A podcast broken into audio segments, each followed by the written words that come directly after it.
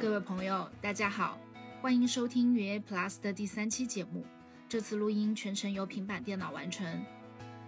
我是原野计划的圣丹。九月初，我在台湾现代主义代表作家基等生的儿子刘怀卓先生的介绍下，与资深媒体主播和健康理财节目主持人张雅芳女士来到了台中瑞景村，在客家人友善种植了二十年左右的有甘果园里，与返乡青年许胜富。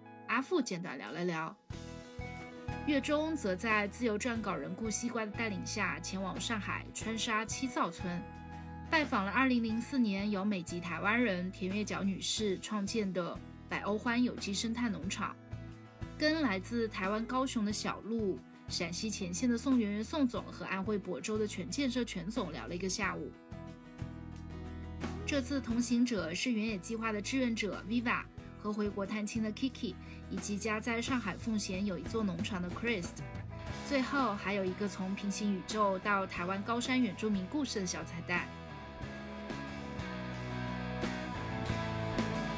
因为你们现在是算是经济成长在飞速成长，对，我们在发展中，对，那我们台湾是已经发展完了，已经有一群人是他已经有这样概念、观念、想法，但你们内地还在去做转换这个思维，所以。有些东西是需要时间，而且有些就是说，你可能刚开始做有机真的比较贵，但是你后面做慢慢做慢慢做，有机其实它还有一些是有机的资产，你要愿不愿意去做有机资材的肥料去做贩售？那你怎么去做？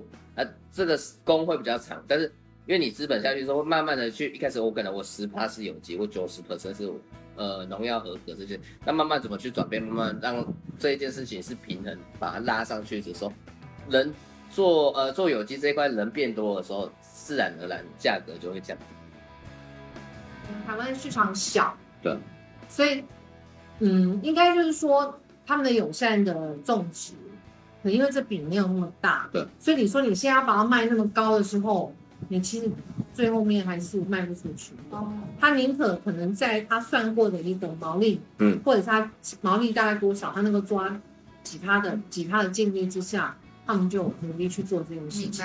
中国大陆的有机标准目前看起来应该是，呃，全世界最，就是说全面方面它是最全面的一个标准，而且它比国际上的标准有创新的地方，它就是它加入了那个管理体系这一块。国际的标准就是不管你看，就是我们号称国国际三大。标准体系，一个是日本系，另一个就是欧，就是美洲系的，另一个就是欧洲欧盟系的。这三大标准，他们都有一个最大的缺陷，就是他们没有管理体系。这我们做有机的初衷是什么？不是因为环境变坏了吗？有机是一个好的一个生产方式，它可以让环境重新变好嘛。所以你只要有心做有机，哪怕我在外滩做。也不是不可以啊，虽然环境不好，但是至少我已经想办法让它变好了。比如说这块土壤，这是我惹你了吗？我在我的认知里面，比如种地，或者是说，呃，我呃自己个人跟故土的联系，那这个土可能是在我故乡的啊，那个土我才对它有更深的感情。就分解下来两个问题嘛，一个是就是就是台湾的这一批。呃，二十年前，或者说现在还仍然有一些在大陆仍然是在教授这样一些。呃，有机种植的一些技法的这样一些人，你们如果对他们认识的话，你们可以聊一聊这这样的一批人。在我看来，是不是中国？我不了解这个行业啊，就是他们是不是就是中国有机种植的一批先驱啊？不能说先驱，先驱好像感觉说的不大好，因为先驱都都都倒下了，你知道不能这么说。不是，就是就是前辈嘛，就是就是通常是他们开创了这样一个东西，不管是做在认知上的提升，呃，或者带来一些新的技法，还是说怎么样，就这样一批人，你们可以。形容一下，因为我们没有接触过这样，这这这是一个另外就是你们自己各自从不同的地方啊，就是就是异地的去种植一块土地，你们的心情。毕竟我们老板是台湾人嘛，接着我们也有很多的小伙伴是台湾人，所以我们接触的台湾人比较多，就是在农业上去做的。呃，当然怎么说呢？从商业的角度考，确实我们也认识一批台湾人，嗯，他们在大陆耕耘很多年，实际上他是站在商业的角度考，台湾有一个新的技术。还有个堆肥的技术，还有个品种的技术，他想大陆来，他想把它推出去，也有这样的人去做，就是很多我们认识的一些人，他就是做这个的，比如他做肥料的，那就到处在推各种各样的肥料。他发现一个新的技术模式，他就说在大陆的，因为台湾能给他发展的空间太小，所以他觉得大陆有这个条件，而且他到大陆来比较没有其他任何的，比如说你要到忽然到菲律宾去或者到美国去，你忽然发现语言都是问题。大陆没有语言的问题，而且我们的文化是一样的，嗯，所以他来就会他做商从商业的角度考，他就觉得比较容易。至于说您讲的像刚才那种人，就像我们乃真，我举乃真那个例子，他是我们乃真，你知道曹乃真？我知道，对对对对对，他他们可能不太清楚，就是我们的市场部的负责人，就是说他为什么会来到百欧欢，他为什么会来到大陆？当然他来到大陆是因为他家人到大陆来，所以他就跟着过来，但是。他跟来到百合欢的原因就是他认识我们田总，他觉得只有田总种出来的菜才是有机的，所以他从北京追我们，追到我们上海，从我们的会员、志愿者做到最后，老板最后终于愿意收他为我们的家人了，所以他就成为我们的家人了。对，当然这是至于说我们看到的有一些人，他可能是有一些情怀的，因为毕竟台湾的有机农业比大陆稍微早一点。所以有些人就可能觉得，比如说他来到大陆转了一圈，发现大陆的农业有一些问题，有一些有情怀的人，他就愿意投石投进来的。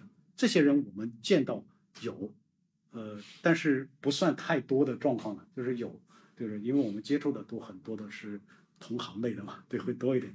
所以这个人不多，但是很也有一部分人他是因为这个原因他过来了。至于说像我们田总，呃，他。其实是怎么说呢？他对有机是有有一种热情。他的来大陆之前，在台湾就做了很多年的有机，所以他来到大陆之后，其实最初的目的可能很简单，自己找不到菜吃，可能是我我我想我猜啊，找不到菜吃那怎么办呢？那就买嘛，大陆又买不到，那就自己种。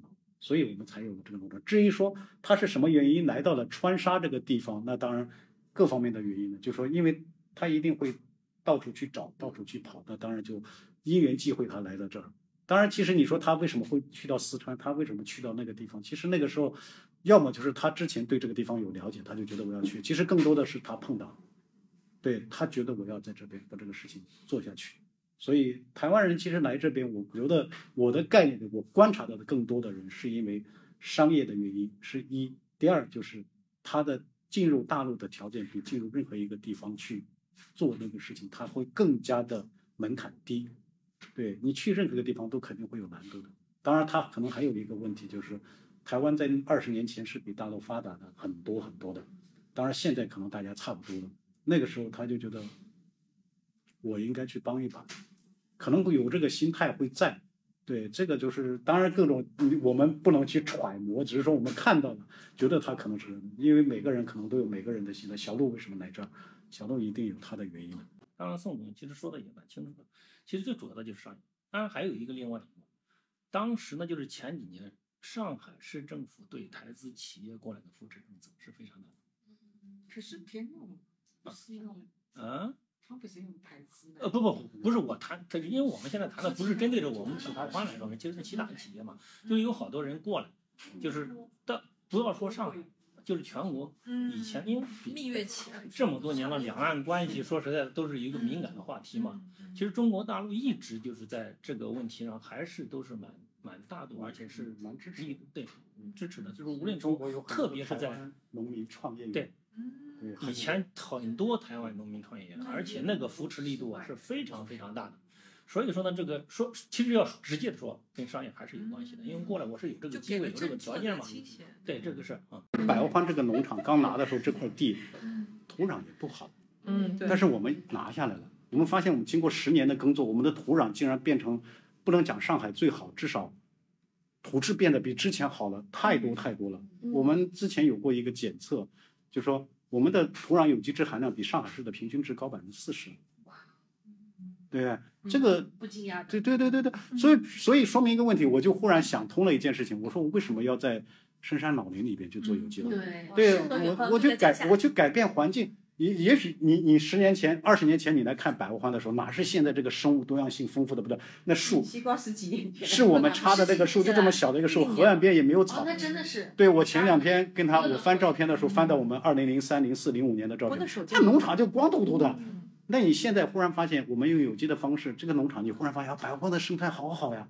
这里这么大，然后原来土壤可能也不算特别好，是的能够有这么大的信念，然后能做二十几年的，越做嗯对，这个其实还在输出而，且核心团队这么稳固，对，对嗯其实你这个要问百花的每一个人，因为每个人都有他不同的回答，哦就是说你问我，我有我的回答，对你问他，他有他的回答。嗯当然，我认为这个里边最核心的一个问题是我们老板比较坚持。嗯对我们的坚持，说白了一句话，就是说我为什么会比较坚持？其实我的爱好不在农业，我爸爸妈妈，我的祖辈都是做农业的，就是从我父辈的概念里，就说我在做农业，那简直就是叛逆，那回去拉回去打。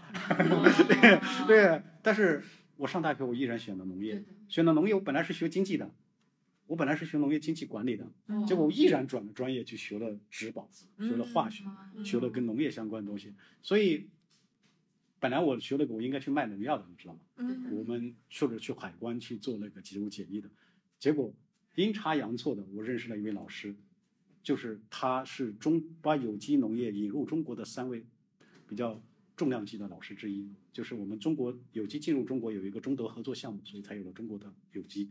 对，所以正好我做了他的，跟他去一起做一些研究，所以我就认识了有机。毕业的时候最后一年，我在北京流行病研究所去研究如何防治卫生快虫的，所以天天就跟各种农药打交道。我们从那边背的农药，从南农大背农药背到北京去，我就是很恐怖。这个你们不一定想，这个是很恐怖的事情。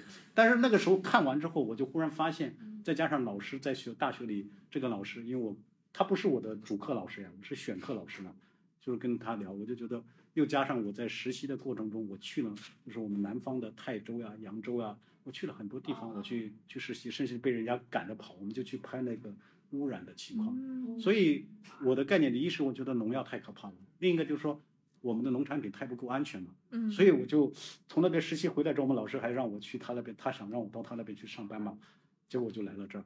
来到这儿，其实慢慢的感受下来的一个结果，就是说为什么会大家会留下来？就是说我常常跟他们讲，我说其实白欢都是一帮傻人，他才能愿意留下来。就是他就是觉得这个事情，就是说对这儿是嗯嗯，就是我至少觉得，就是我跟你今天叫你吃任何东西，我没有觉得良心不安。嗯所以说，我们这些人就说，从我个人的角度考量，我就觉得，第一，我能吃到有机；第二个，我本身还是比较喜欢环保这个方向上。嗯所以说，我觉得，因为看了太多东西，当你看完之后，你会有这个想法。当然，我不是因为身体的问题，我不能吃。当然，很多人是因为身体的问题。第三个就是我在百欧环，因为我认识到这些东西，认识到农业的可怕，认识到土壤环境变化之后的可怕，我觉得我不想走，因为我走到这儿，我不知道哪买有机，因为我不信任别人，我不能觉得别人别人可能都是真的，但是我比较习惯就是说我看着自己种出来的产品，因为你在这个行业，你知道这里面操作空间太大。我在台湾，因为我做过科技营造，哦，嗯，在？对的，还有博物馆。对，在高雄，天哪！嗯嗯，桥头，我的我住的地方，我姓陆嘛，嗯，那个家族在那边已经，我是第十一代。然后因为我在台湾，我做过社区营造，然后在社区营造里面，因为这是一个非营利组织，可是那是我住的地方，下班有时间就是帮忙写嗯。所以我们那个社区里面有社区营造里面有做，我们我们做了很多，就是我们有读书会，有剧团，嗯。所以我对于剧演戏，我们还参与演戏，哦然后那个。东西都是要写写计划跟政府嗯要。写，然后我们没有专职人员，我们其实所有的理监事跟工作伙伴都是都是下班之后去做的，嗯然后做的都是文化类的东西，嗯然后后来后来才有一个在社区里面有一个小型农场。那有那个小型农场的时候，我就开始在参与。那同时，嗯我这主要就是在里面工作两年多，所以我会种一些东西。但我为什么会来这里，是因为那时候跟着田总还在欧斯多嘛，是的，田总要去要去东北，嗯他要去看很多厂，那个欧斯多这个有些商店卖的东西，他去做，他看这个农户是不是真的是这样种，对，然后当然也有认识李老师，就是 在台湾的李安琪老师，他在台湾也是做是艺，他是艺术摄影师。台湾台湾有一本书叫《影响台湾的十位女性艺术女性摄影师》，你还记得？记得。嗯，因为他直到现在，他最近还在准备一个展览，摄影展，还要出一本书。他是我们农场所有人的摄影老师。对，所以我是因为在台湾在历史博物馆的时候，我认，因为我们都住在桥头，李老师也住在桥头，然后我认识他，然后李老师带着我，啊，我他他知道我在做社区营造，然后我在历史博也在历史博物馆上班，他觉得农业这个东西啊，做社区营造还做农场，诶，他有个朋友就是田总，然后有开在台湾，他有开店，那个时候。我在国外这个，对，然后我是田总开的其中一家店的会员是零零零一，啊哇，缘分也是，嗯，对，哇，所以我 我那张会员卡留着也留着，嗯，而且田总一直认为我跟李老师同一个，跟他们年龄差不多，还不一样的，跟他们有差距。他看到我在很很惊讶，因为。我不知道，我刚好就是，可能平常都会看一些有的没的。我比较认同，就是环境、自然生态这个东西，就是应该要先付出。当然也可能因为我，喜有做那个在农场，呃，在自己住的地方里面有做农，呃，耕作的关系，所以很早我就对于这个土地，还有人文，还有植物，我就有兴趣。那。刚如果更往前的话，我认为是因为我学的是美美术工艺，可能是我跟我学的东西有相关。然后愿意来这里是因为跟着田总那一趟去东北看有机黄豆，东北那个黑土地呀，就这样五十公分，一望一望无际，你要开车开半个小时才看不到尽头。而且有人指着你，这里全部都黄金，黄金都是我的有机黄豆啊！一天一个货柜到到欧洲去，那个时候，是欧洲人，还有一个日本人，他拿着他的特别的黄黄豆的品种去那里种，他就守在那，嗯，然后欧洲人、日本人他们就是在那边种，种完就运回去，这完全跟我在台湾 做我们那个小农场是完全不一样的。我后来结果就问那你要不要过来？嗯，那个农场那时候有有他们都看过我，们有来这边住过几天，然后帮忙画画的东西。哇，对，所以我们对小鹿的认识就是他是一个画家，最初的认识。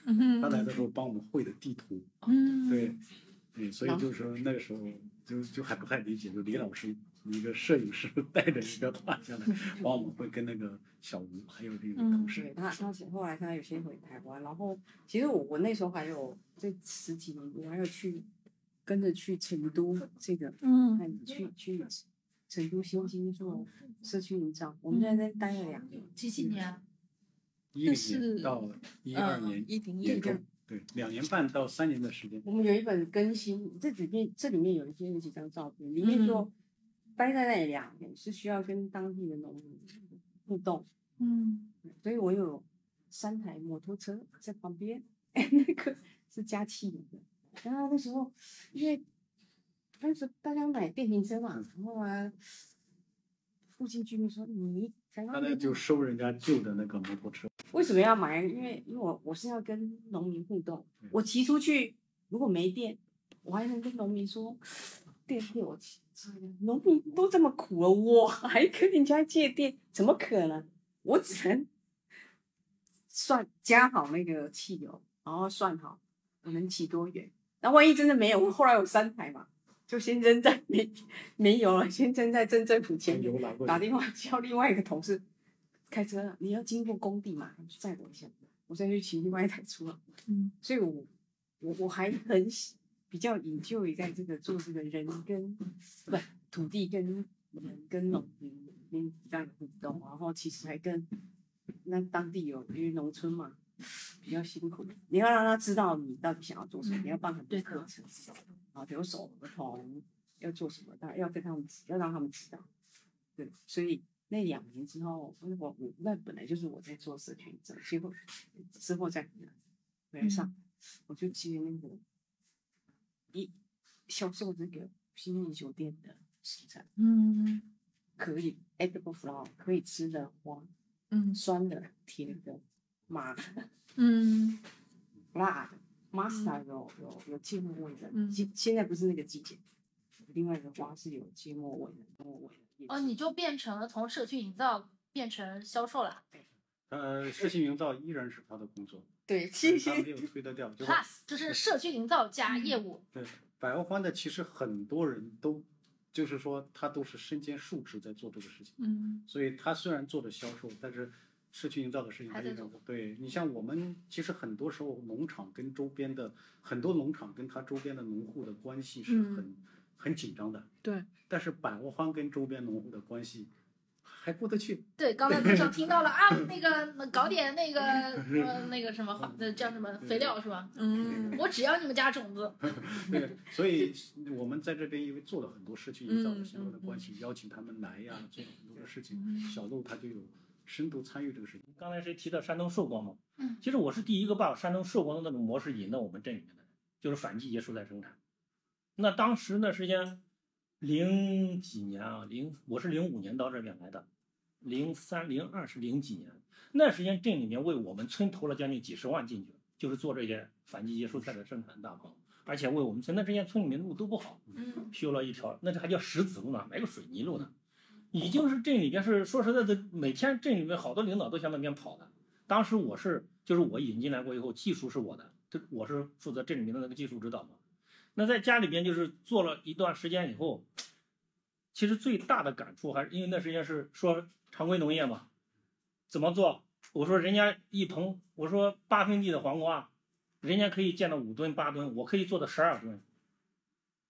就是我可以就是八分地的，就是八分地啊，不到一亩地，六百六十七个平方不到。从元旦开始上市卖到明年四月份，就这一在这地里头，我可以产出十几吨的黄瓜。可想而知，它用靠什么？靠的就是激素，靠的就是化肥，靠的就是农药。我们这边的工作西瓜的，种过对苦瓜，种过番茄，那都不会去外面买这些。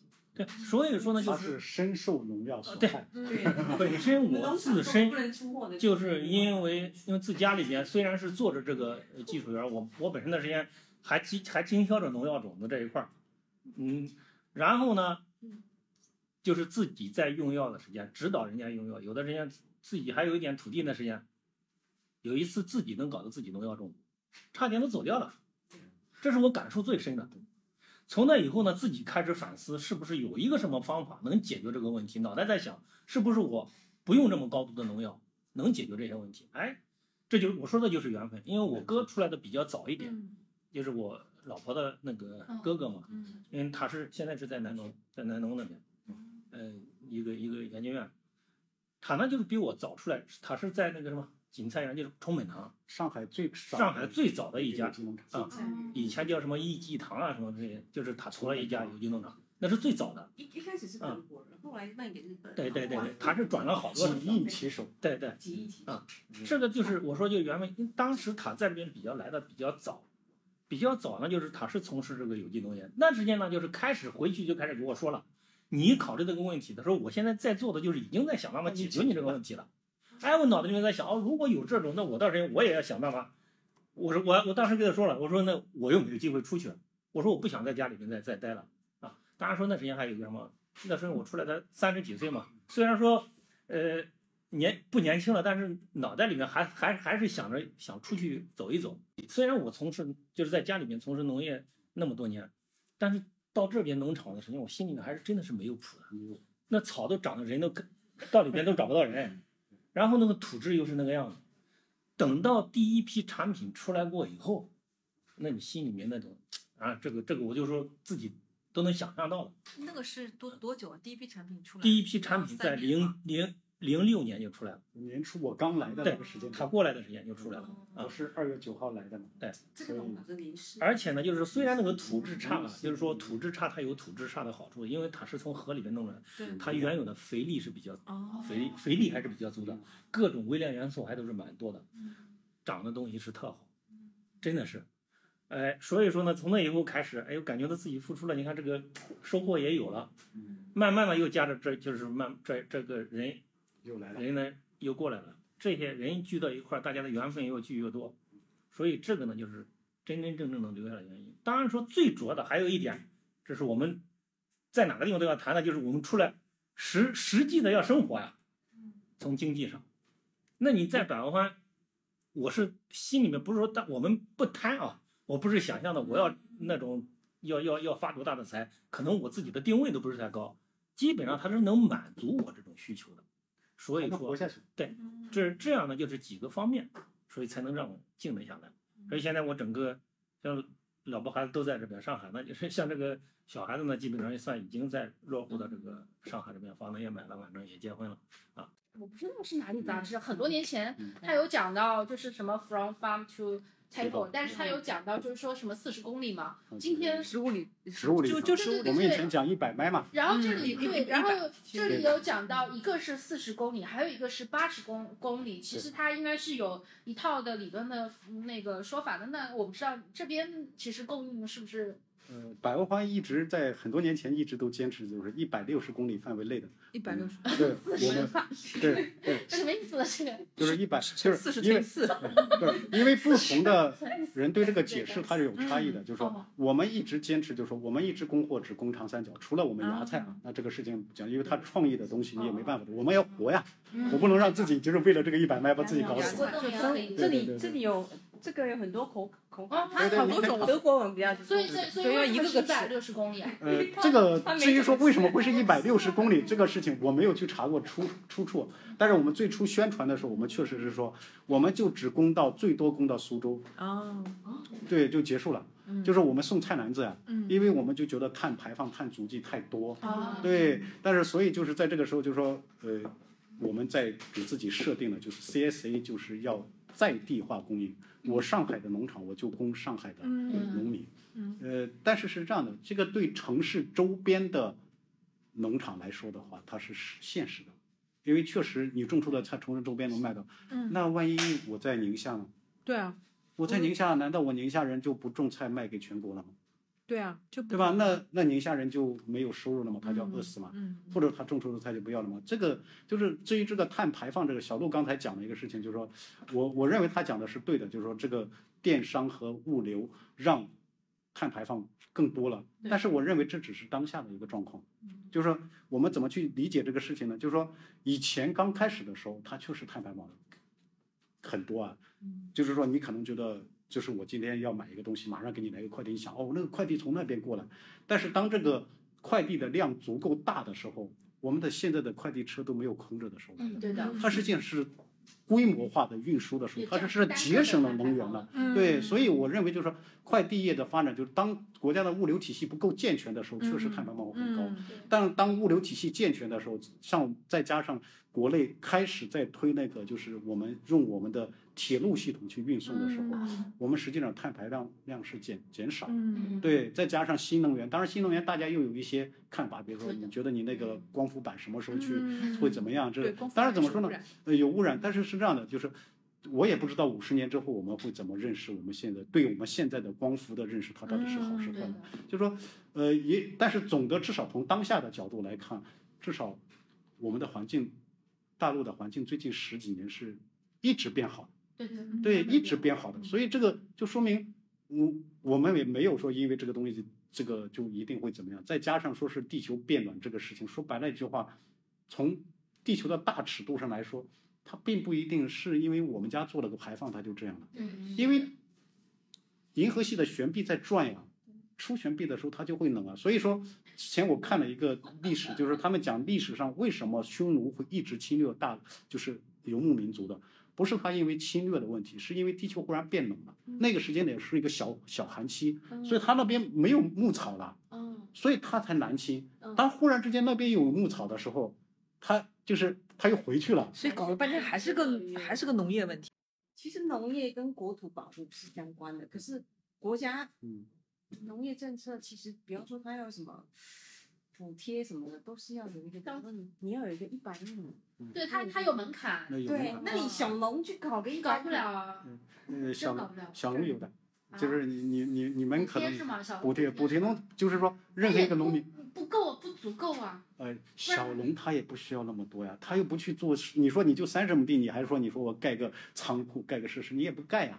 那边的，如果你的规模上去的补贴比较多，嗯除了你去卖卖卖粮食什么蔬菜你赚钱之外，国家的补贴也比较多。然后我只是听一耳过，不太懂。对，只是说因为它的规模在那儿了，你要是把它划到亩，它也就跟农民的也差不了多少了。哦对，所以这个就是说，我们去就是说有时候会觉得，哎呀，你看这个给这家农场一千万，对的，结果他有三千亩地，你算下来一亩地才多少钱？嗯对啊，你说那个农民就说今年给他两千块钱，你说哦好少，结果他就两亩地，嗯你这个就是说，我们其实讲这也很多事情，就是说我们觉得可能看乍看一下觉得好像不公平，但是你忽然你会发现一想，他是国家不可能就是在这个事情上他一定要偏商嘛，就是共产党我们要把数据要拿出来。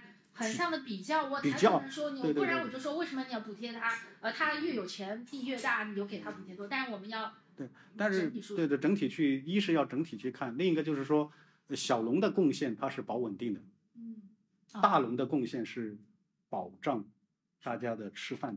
我想这个事情得有六年之前了吧？我问你有多少钱？他说大概有六七百万吧。他说我六七百万我去做个农场是绝对没问题的。嗯我当时其实我们就说到这个问题，我说你的客户在哪个地方？对，我的客户啊，他说是我我转了一圈了，是他上一代的老爸的朋友也好，我这个圈里面朋友，我一问，都说你做吧，做了我就买你做了我就买，我支持你。最终的结果是什么样子的？所有的人都做过以后，我跟你讲，以前承诺你买你的东西的人，我估计百分之二十的都没有。其实这是最大的一个误区，因为我们也是啊，我们没在没有做任何就是实质性的做这一件事情的时间，也许我们的亲戚朋友你去问的时间，可能都在支持你，做你做，做吧，我支持你。真的做下去，举例子说我我资金缺了，你借我点钱吧，有可能都会怕你。是的，这个这个是他在实际存在他在事前的时候说好，你支持我，要不你来一份子钱，你一个人一年。他没想到呀，他的概念里面，反正我有钱呀。很多人都我当时记得我提醒过他，提醒过他，他都不信，结果进去了。说实在的，真的做了，做了。当时也没有说投了六百万，他投了将近，我到最后给我打电话的时间，他说真的跟我以前说的不一样。我因为我已经说了，我说你那些客户，你要么你就能要先把钱收过来，我就想你说，我说你先把钱收过来，你先支持我一年，我一年给你多少菜篮子我算好。我举例个，一个月我配给你多少次，我多少次多少钱，我算过。没有想的。他说这个没事，他已经说了，他认第一个他认为他有一点钱，这是属于做生意的思维，但不只是局限在农业这个场景里面。嗯，但是我说这个也算是农业的一个坑，就是在跳进去的这个年轻人，嗯，所以你你你要说有多少坑，其实坑就是说这这是只是其中的一部分。第二个呢，它还有一个技术上的。那在他们没特别没进入到这个行业里边，他认为种个菜还不种，老百姓都能种，我都不会去种个菜啊。我是认为每一个行业应该有这样的多多交谈跟激荡。我们国家太少给这种机会，这叫真实的。确实跨界的，他也有农场嘛？你要做这种声音来来听的话，假设我真的想要弄农场，你多听这种真的，绝对的，你就会想啊。呃，所以他们 C A 呃 C C 你会想，你会想，然后就在哭。我要做一个农场，我应该是假设我要用，就像全种讲，我要先跟人家说我要种稻，嗯，你先一年这一年稻米，这个米都你包那米袋子，你先给我两万块，先给点钱。对对 对，就我我我会认真种，然后所以老胡就是这么干，你要有这个想法，对，不然年轻人可能很多人其实是没有这个想法，没有，他没有这个，其实不是说是因为当政策的原因，我们不讲，就是说，其实更多的时候就是他在判断力的问题。判断力对，个人就是个人个人思维问题。亲戚朋友去做这个市场调研呢，就是缺乏专业的商业知识的不行的比。如某一天看到一个东西，最近这个这个东西卖的好的很，我听别人讲种起来很简单，我马上就去做。结果发现，嗯人家卖的好是那两年卖的好，等你种起来三年之后了。第二就是说，你觉得很简单，对别人来说很简单，就像种鸡毛菜，对我来说很简单，对你来说可能就哇蛮难的。他就稀里糊涂就去了。我们前两年去考察云南去考察那个，就是那个甘润河谷里面种葡萄的，嗯，那老百姓都都都是说着笑，真的是开开着宝马进去，骑着自行车出去，到最后自行车都没有。因为进去的时间，那去他也做过调查呀，说葡萄阳光玫瑰多少多少钱一公斤，我而且他是他确实是那个季节差是有的，结果进去过以后，种植上出问题，技术不到家，预期的人家告诉一亩地产三吨，结果一吨都产不到，好了，那个价格品质产量下来了，品质也不好，品质好了你卖十块五块都没人要，好了，三年下来说真的是，那那那老百姓你跟我们开玩笑说，那这这这就这几个老板啊啊，那几个老板都真的是这样的，说哪一个过来都是开着宝马，这这都都很有，都都拽到二五八万的。大部分的这种下跳下去想做，其实他没有深入，说白了有些背景，嗯，就是很少有一个人，就是他没有什么背景，他忽然就跳下去做，这种很少，所以因为有背景，就造就了他觉得那些问题，你看能解决。他觉得能解决了。对，当你没有背景的时候，你想想看，我没有钱，我怎么？那就不做了。我就不做了嘛，我先去找个工作做着。说白了，真的就是他没进到这个圈里面呢，他没有深入的去了解。土地这个东西啊，就是说你多少钱投进去，你都不会觉得多；多少时间投进去，也不会觉得长。对，它就是一个能够容纳万物的东西。对对对，太可怕了。美国的有机农产品比常规农产品贵不了多少钱。对，没贵多少钱。最多就是你讲的百分之三十，最多百分之五十撑死。小鹿应该去欧洲之类的有看过，包括日本的，它也不会贵到太贵。而且去直接农场还更便宜。是的，对，其实为什么会出现这个状况，就是我讲一个事情，我们中国农产品、常规农产品太便宜了。嗯嗯。对，这是这是最大的问题。我们有菜篮子工程。对，我们有国家保障。对，太便宜了。所以其实就是说。像盐一样的。对。嗯。像什么？盐，对，就是，对呀，所以这个东西就是说，你说为什么我们的生活？我们小时候学盐铁论，就是盐和铁，铁是国家管控，国家管控的嘛。所以这个就是说，其实就是是因为国家，包括我们的稻米为什么那么便宜？国家有稻米收购指导价的，不能高于这个价。所以你你没有办法去做到这个事。所以说中国的有机为什么会高？呃，当然怎么说呢？我认为有时候会有虚高的部分。虚高的部分就是因为有机最初的定价的时候的问题，对这个历史我就不讲了，因为那个是很长的一段历史。为什么会有这个价格？实际上从成本的角度考量，有机的成本应该是比回常规成本大概高个一倍半左右的一个状况是差不多的。对，因为有机是这样的，很少有规模的有机，除了小杜说的那几个，就是那几个那几个那几个公司啊，就是说它就是规模化生产的，它确实把成本能降下来，比如说就高个。百分之三十啊之类的状况是百分之四十，它都能够得起但是，一般像我们这种多样性的农场，成本基本上都要高到大概一倍半到两倍，甚至超过两倍半的一个状况。对，因为你多样化种植嘛，我今天这个这个棚里边种鸡毛菜，那种了半分地，那个种了，你当然管理上的成本都少了。比如说这个菜要浇水，那个菜不要浇水。如果我是统一的，那我当然今天一次性就浇水。有一些小农户，他不得不，他没有，他没有去要去认证有机认认证。可是他也必须是，他也要多个品种，但是他就耗耗他的人力，而且这是要顾及整个环境生态环境。所以以前其实很久，我话讲就是说，你为什么要去买那个有机的产品？你应该是你要想说，这个钱是预先现在你就要支付给地球的税金。这个很久了，外国欧洲早就二十年。我们现在，我因为我们不谈，我们其实在谈有机，都在谈对人的健康。对，其实不是。可能跟工业品不一样，工业品你们一批次有很多，我们蔬菜的话，它是按种植的茬次来算的。茬。就是一茬一茬的来算，都要送检。对，你一茬种十，一年种十茬的茬怎么定义啊？就是一个周期啊，你种下去再种一次。那韭菜的话，割一次送一次。啊，不是，韭菜是一年一次就行，就可以了。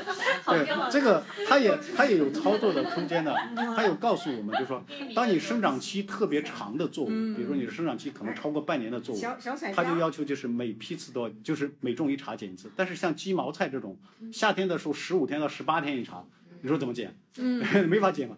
所以他的做法就是，他允许你四个月减一次。哦。四个月减一次。稻米。稻米就一一减一次嘛，一年减一次就可以。小彩椒。小彩椒也一年减一次就可以了。对。嗯，检测会检测哪些指标呢？它主要就是农残和重金属。哦。现现在就是说。农药残留和重金属。贵是这样的，就是说，因为认证机构他们自己都有那个合作的。就是他们量大嘛，他可以去谈很低的价格，一个大概一次的话，就便宜的也要那个六七百，贵的话大概要一千两百块钱左右。那成本真的不用了啊！因为你这个卖菜这个毛利结构跟我们上因为我不是我们关键问题是我们的量没那么多。比如说我一茬我种鸡毛菜，我不可能说一茬种个两百亩鸡毛菜，那我剪一次无所谓。如果一次像我们百欧欢是属于小量多批次种植的。因为其实有机农场大部分都是这样种植的。它因为有机上我们讲讲究生物多样性，我们比较反感，呃，就是大面积种植嘛。所以说你这个时候，你像我们每年要剪的话，可能我需要三四百个样去剪。你想三百个样，你剪要多少钱？明白。对，所以说成本实际上就是，但是国家也是没办法的事情，因为可能有人去做一些不该做的事情，就是说，就各个行当都有这样的，不光是农业行当是这样。有一次我们种了个彩椒在那个五号棚，前两天还没感觉着，没看到有什么虫子，三天之内一整棚彩椒全被它吃完了，叶子吃光。拿手电筒抓叶，你们 很恐怖的，对对对，快到中秋节又快到夜。而且有一点，就像夜蛾这种，它白天是不出来的，它是夜行动。物。夜行动物，你说晚上我倒是睡觉还是抓虫子啊？所以说，他就在你不知道的时候，他就把你的菜吃完了。所以这个晚上。昨天怎么？昨天好的，今天就没，今天就没了。变魔术了。对对对，所以农业的损失啊，它就跟工业工艺品，当然说我会停电呀，我会什么东西，但是相对来说可控的。对。农业是不可控的，虫子你怎么知道它明天就来了呢？对。对吧？而且还有迁飞性昆虫的问题呢。嗯。什么迁飞性？就是它今年在浙，今天在浙江吃，它明天飞到上海来了。对，这种你就对，所以我们中就是呃昆，因为它是那个像蝗虫，它一定都是迁飞的嘛。我们国家在就是从八十年代开始一直就建叫做虫情监测系统。虫情，就是 我以为我以为只监测舆情呢。对，虫情监测系统，而且这个是花了很多钱的，就是国家通过卫星和那个就是那种各种各样的监测系统，它会告诉农民说，这个这个二化米。或者说这个飞飞师，他今天已经到浙江嘉兴了，可能三天之后他就可能到上海松江了，请你们松江人请注意。对，国家通过什么渠道告诉农民啊？广播。我们我们国家有那个就是农业系统，它是很复杂的一个系统，从上到下，比如说那个，比如说南京农业大学我的母校，它监测到这个信息了。他就会告知长三角周边的农业的农委系统，告诉你农委，农委就会下发到农业局，农业局就会下发到农业站，农业站就会给他当地的，比如村里他也有农业的，给给村里的，他就是会一个一个农户去讲啊，或者说广播去广播呀，他就会告诉你们，或者说村支书到家门口喊一声。对对对对对对，你你你们到浙江去啊，浙江很多浙江很多村里边就有广播，你知道吗？他就广播的时候他就会去讲这些事情，所以就说这个重启。来得及，来得及，他会提前预报的，因为他们会知道昆虫今天在这儿吃，他知道昆虫。假如说，比如说我们讲那个，就是那个，就是那个飞狮，他知道飞狮，因为我们已经做过大模型的预测了，就是这个几十年前就做做了，就这个昆虫一天它能飞多少，它飞的时候它什么时候取食，它已经有研究了，所以它这些这个只针对就是那些特别坏的害虫。我们不能叫它特别坏，就是他们叫做就是影响极大的害虫。国家已经去做了这种监测系统，因为迁飞性蝗虫就迁飞性的。对对啊，所以这个就你如果不去，为什么我们这几年粮食？你看这几年蝗灾，你没有听说很严重？就是有，但是没那么严重。为什么呢？国家的监测系统好了，来之前我们已经做过处理了。虫子来的时候，我们也有一系列的防治措施，比如说我们会自己做一些生物制剂，比如说我们买的鱼藤就是。就是那个植物园的一种中药，它叫鱼藤，它就防那个跳甲呀。就上海有一个虫子很严重的跳甲，我们就买了鱼藤，把它打成粉，撒到田里边去，它就可以防治跳甲。对。那在古代没有这么先进的检测系统的情况下，就是农民的收成就很难得到保障，是吗？那么在现在这些嗯每一季这个虫子来的过程当中，他发现没有东西吃，那他们要么是可能下一季繁殖就数量变少了。嗯。或者说他们移到其他地方去了都有可能。那那像这样子的一个变化，对生态会有一些更长期的影响吗？呃，是这样的，就是说，这个我们其实生态分两部分，我们一个叫做生产的生态，叫做大田生态，就是农业生态系统，对；另一个叫做自然生态系统，对。对虫子来说的话，说白了一句话，大量繁殖其实也是生态的噩梦。因为种植有机的前几年会呃会有虫害嘛，那你需要。还有呃，例如说有机农业，它需要一个生态平衡，需要一个时间，那你就是会前面会有减少产量的问题，所以去转型都需要时间这样。所以你开始几年就收成不是，就是收入不是特别多。对对对。那有人坚持不下去，有可能就就会转转换，对对对，就会放弃，对对。不管是产品的品质啊，或者什么，他们其实呃为了要赚钱快利套利，就是会做不一样的制成。就像我们做粉这件事情，有些人是把油甘果拿来就直接在外面直接放在外面直接晒。然后再送去中药房，那种中药房直接磨成粉就拿出来卖。对，那跟你真的 ISO 认证跟 HACCP 认证那种真是贴，就是完全有一个 SOP 代工太贵，代工的部分冻干的成本是非常的差异超超级多，真的是。但是营养成分就是不一样嘛。对对对对对都是吸。收吸收率也对对，吸收率也会有差这样子的。那可能其实听下来是因为叔叔他前期已经坚持了，坚持了，坚持了很多年，哎所以你接手就会比较好的，就呃是。很多师傅来这边呢，那那时候，呃，你你你好像二十年前还还还在啦，不不在就就没有这种东西了啦，哎。也就是说这是一个福报嘛，嗯，因为呃，可能当时生病，他接触到这个油丹了，那呃帮助他改善他的健康，往好的方向去走。那一个福报嘛，所以他现在也把这个好东西想要分享，对的这就是一种过程。是你是在外面读大学嘛，然后再回来嘛？还是哦，其实在外面工作在外面工作这样子。嗯，对就是只是因为家庭的原因，所以你才回来。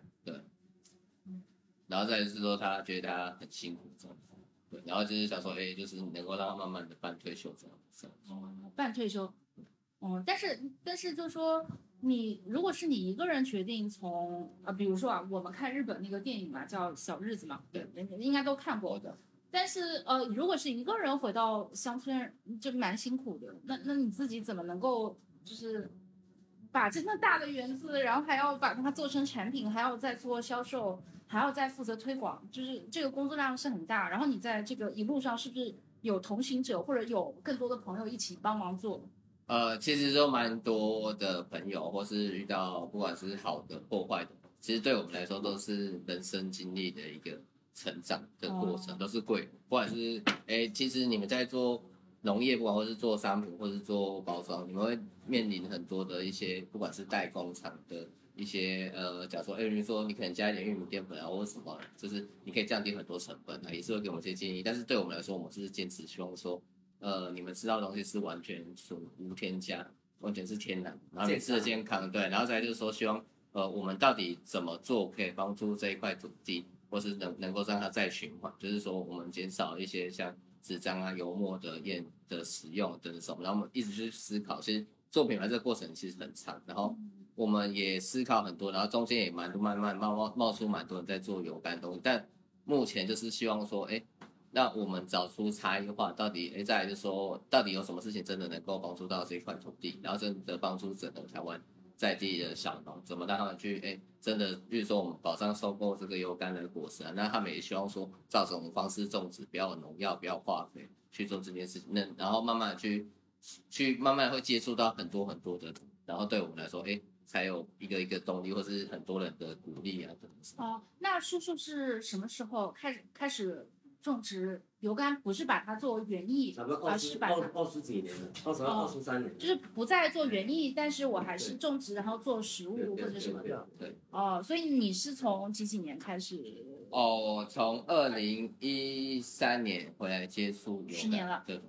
因为毕竟会这么漫长，漫长是因为一个人只能大概做这么多的事情。那你从研发端，就是你要去接触很多代工厂啊，然后去做。很多很多的比价啊，或者说等等什么研发这一块就要花很多钱。再就是呃，你要跟品牌公司沟通，因为毕竟我们没有设计背景，那需要跟品牌沟设计师沟通啊，然后去跟一些像他们的 PM 啊，去阐述我们的理念或我们的价值，为什么要去做这件事情。我们是为了什么合作？是希望大家吃我自己敢吃的东西，然后大家也都喜欢吃的东西，才去做这个东西。嗯，那你信信念的这个东西啊，就是是从叔叔那边传承下来的吗？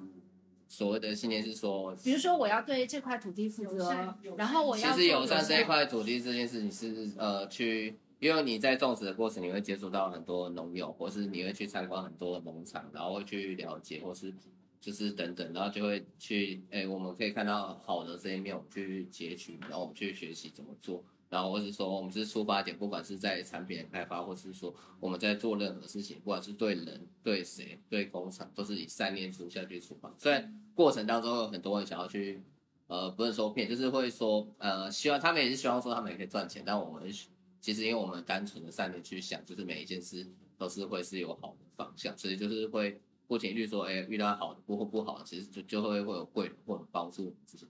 哦，那叔叔刚开始做的时候，就是你主要是，就是卖给谁？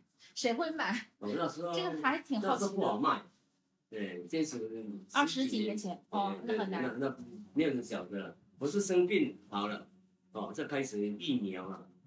我刚才提到的，比如说国内，嗯、比如说上海，我说因为它背后有一个特别大的食品的集团，它才能去呃愿意投入人力、财力、物力去建一个平台，把友善农夫的呃就是聚集在一个平台上进行售卖，对吧？但是我我不知道啊，台湾是不是嗯也是是这样的情况，就是有那么一样的平台能够把友善农夫都就是聚集在一个平台里面，然后面对那个更大的消费者消费市场。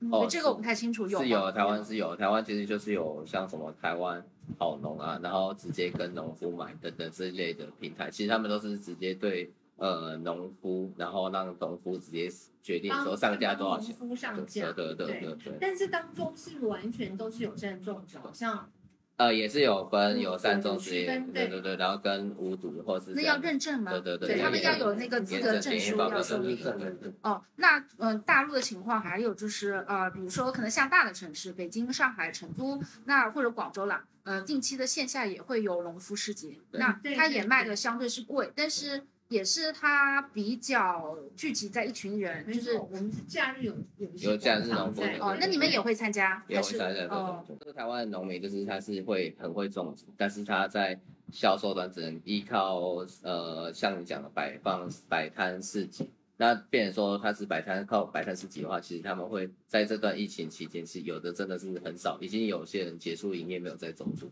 但后面有的是跟真的就是像讲，真的跟有一些跟企业合作，但是也会受到困境，就是哎，可能真的我们台湾有些有机店啊，或专门卖蔬菜水果店，这一波疫情其实大家都受影响，会变成说，哎，其实反正如果那段疫情期间是做网络电商的农夫的人，反而是正成长的部分，这样子。嗯，大的平台来讲，专门是有机的话，他们现在都各自公司都有一个线上线下的通路。对，对，台湾有很多的知名的品牌，他们可能有是后面主要有可能是科技公司用这个科技公司的净利，就多余的一些盈余，他会拨出来去，可能老板的影响，他会去弄一个那个自己包快递或者呃对对对，或者是说他会去，呃，我举个例子来讲，比如说他可能是科技业，但这个老板可能也生病了，他最健康的状况，所以他就希望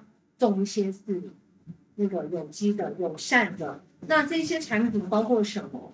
包括可能他一开始只是蔬菜，对，也有水果，可是后来可能就养什么养养鸡、养鱼啦。当然鱼你说要做到什么有机不太可能，但是它至少是整个海域是比较无毒的，或者是说被检检测有过检测过的，嗯让大家吃的比较安心的，所以他就会把这一些的产品都成一个像一个超市。那这个超市当中呢，那里有变实体的，线上线下都可以。那现在就是有人会到这个超市来买对，然后它的线线上的话，就是它有一个电商，因为可能很多现在都要发展电商，嗯就很多人到电商去嘛。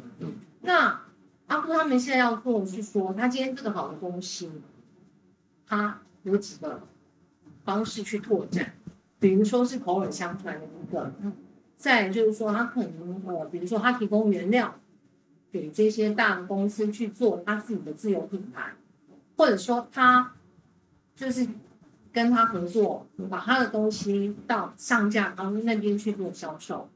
那因为它现在是小农，它规模还没有那么大，它必须要仰赖就是很多方的开枝散叶，大概是这样。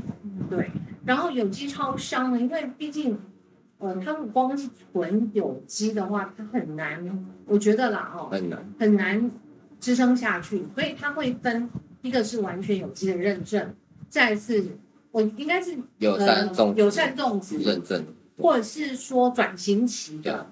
但如果说无毒的采收，可能就会在另外的市集出现。所谓的无毒，台湾讲就是说你在应该讲安全采收期啊，应该讲讲安全，不能讲无毒。就说安全采收期，就是说，好，今天可能我们的油柑它不是用有机去种，它可能会喷洒一些药，但是它的有效的，你的安全采收期可能是要两个礼拜，或者定定它一个，你你们可能有一个月以前就开始不能够喷洒任何农药，这就是我们定我们自己台湾定定义叫做安全采收。明白。但如果说我们到有机的通路去，实体通路去的时候，它可能就是会变成是有转型的，好，就是就像刚刚那个阿虎讲的，他可能在转型嘛，但他是慢慢养慢慢养这个地，可是他必须还是要有收入进来，所以这时候会比较有一个空间，就让他有个叫所谓的转型，比如说我转型种的苦瓜，我转型，就是它会让他慢慢在这个土他这一块地上面让他转型，然后之后他就转型成功了，他就变成有机。可是他在这个转型的时候，他还是要要量产出来，因为他要支撑他的生活。所以我们希望消费者去选择的时候，他就很清楚告诉你它是转型期。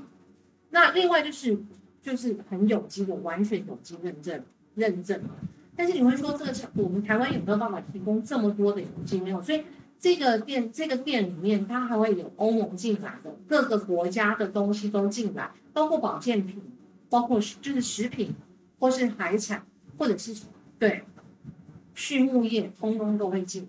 我的一个超商，因为它要吸引的不完全都是蛮有机的，对对，因为也试过，因为现在也慢慢越来越竞争。光它如果蛮有机的话，它饼就没有办法扩大。嗯，它吸引，比如说，哎，我就是呃转型的，但它不会卖，留在安全采收，因为他们是用了农药嘛。即使是安全采收，可能在一些有机店里面比较不会卖安全采收，所以你看到大部分就是有在种植，或者是转型的，再就是有机的。明白。那有机的认证，我们台湾也有分好几个，呃，应该讲好几个验证的平台机构。对，就是说，比如说，嗯，它是独立的嘛？不是独立的，就是说，大家可能公认，你说最严标准的是谁？那是。是谁？然后可能都有一二三，比如说他可能现在是在转型期的，他可能也是可以拿到转型的认证，但它是不能够标有机，我就不知道，应该还不行。是不行，我我们是有机的，对，我们对是有机它就要变有机。那我知道我们台湾有几个，比方像慈心认证，的是有机的最高慈慈爱的慈慈慈心的慈心，就是慈悲心的慈心认证。对，一般现在市面上所觉得高规的认定，大概就就像如同说。我们可能是欧盟进来的认证，跟美国进来的认证还是有一点差别。啊，平 平行宇宙吗？嗯，在另另外一个平行宇宙，就个星星际呃穿越那个电影里面一样。嗯，是的，有可能更恶劣，人都没有办法，就是这人这个细胞癌细胞都没有办法繁衍，即使是人都没有办法征服的地方，没有办法。人的每一个选择，每一个恶的想法，就是另外一个平行宇宙。是这样子哦，可是，看着他，所以都是分化成这么多嘛。哦，但是人的恶真的有那么的重要吗？重要到它可以在另外一个宇宙有一个映射？嗯，不会，嗯。就那些恶也是我们认为的恶吗？可能没那么恶。对对，说我我说的恶，但只是说一个决定，嗯嗯，一个念头，嗯，念头，对念头，嗯。但我确实相信有平行宇宙之类的这种东西存在。对，嗯，就是我记得我的朋友，他是原住民，然后他妈妈啊，他他外婆是那个，嗯，就是他们那个族的那个，主要就是那个通灵者吧，或者嗯，对他，所以他们会。可以传给下一代。结果我的朋友的姐姐，他们家三个女儿嘛，然后他姐姐就有那个体质，可是他姐说，他不想要做这个行业。嗯。但他可以晚上的时候，他可以领我们出去，然后可以看。然后他跟妈妈说：“我不不要做这种事。”他没有结婚嘛，他艺术天分很高。他回去就教，他英文很好，就教部落里面教小朋友英文。然后可是呢，有一段时间他这样骑，他骑摩托车，他不学开车。在山路这样骑，然后都会有那个，有一种种子，我忘了哪个植物，然后我就都会丢到头上。哦。然后回来跟他妈讲。我不要。我不要用主人那么可以。他妈说：“你确定吗？”我确定，我不要当主。嗯。然后很神奇，他们其实好几代都是很虔诚的基督徒，包括他的妹妹，他的妹妹跟妹夫都是教会的牧师，他们从教会学校读，可以读大学。他爸爸，我我记得我朋友的爸爸是很神奇的，他他是台全台湾一个，就只有他，八十那时候好像是八十二岁，然后你知道那个插管，因为他他肺心脏那个装那个支架，嗯，然后心心脏不好，所以医生说要插管，要插了那个管啊，二十一天以内你没有拔掉，那个管就是我们的人的那个基基本参数就会被缠住，你还知道？他他在对他在二十一天以内医生说可以拔，但是你要有心理准备，因为差不多好了，八十几岁了，拔掉啊，好痛好痛，我现在还活着，全医院人还活着。嗯，然后后来他怎么样？他说他当他被送进去那个那个加护病房的时候，昏迷嘛，他说是耶耶稣牵着我的手走出黑暗。我一直认为那个耶稣啊，其实就是平常你自己坚定的信仰，另外一个自己。嗯嗯嗯求生欲。赞成。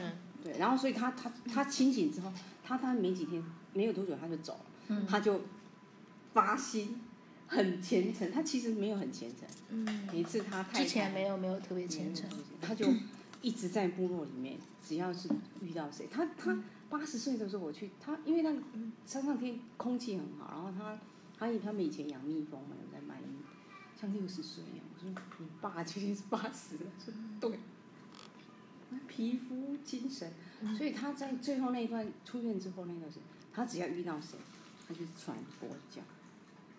可是我一直认为啊，我一直认为那个那个人其实就是自己，就是真的，他就是黑暗里面，就耶稣牵着他的手走出来，所以他就是奇迹。